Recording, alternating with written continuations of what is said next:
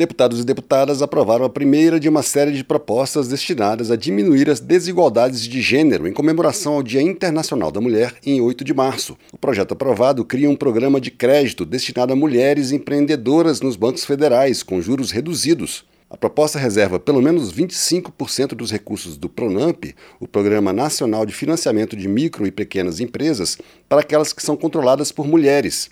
O texto também dispõe recursos especificamente para mulheres negras de baixa renda ou com deficiência. O critério racial provocou polêmica no plenário. Apesar de a proposta ter sido aprovada de maneira simbólica, sem votos contrários, o PL se posicionou contra a inclusão do parâmetro de raça na distribuição dos recursos.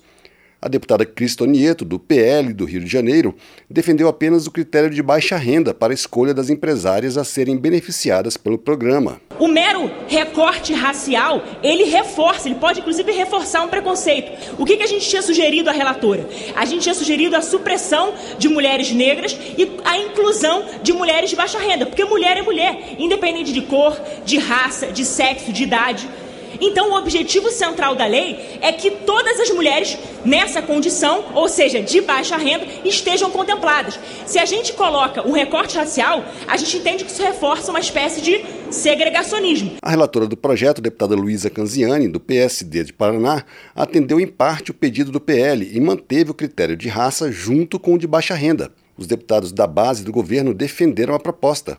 Para a deputada Jaque Rocha, do PT do Espírito Santo, é preciso ações afirmativas para diminuir a diferença de tratamento, não só em relação às mulheres em geral, mas principalmente em relação às mulheres negras. E deu um testemunho pessoal como mulher negra e ex-microempreendedora individual, ou MEI. Precisamos sim fazer o um recorte racial.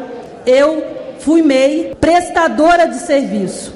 Milhares de mulheres negras, assim como eu, precisam da oportunidade desse Estado.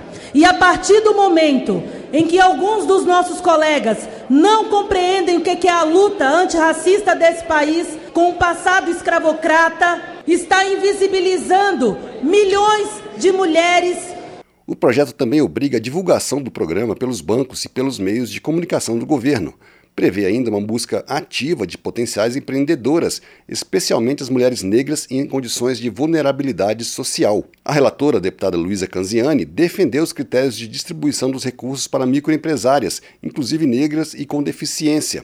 Ela disse que o projeto aumenta as oportunidades para as mulheres empreendedoras. Milhares de mulheres brasileiras, através desse projeto, conseguirão ter mais independência financeira e terão um ambiente de mais oportunidades. O projeto também obriga o governo a enviar ao Congresso a cada três meses um relatório com detalhes sobre o andamento do programa Crédito da Mulher, com número de operações, valores, prazos e taxas de juros aplicadas, separadas por sexo e raça.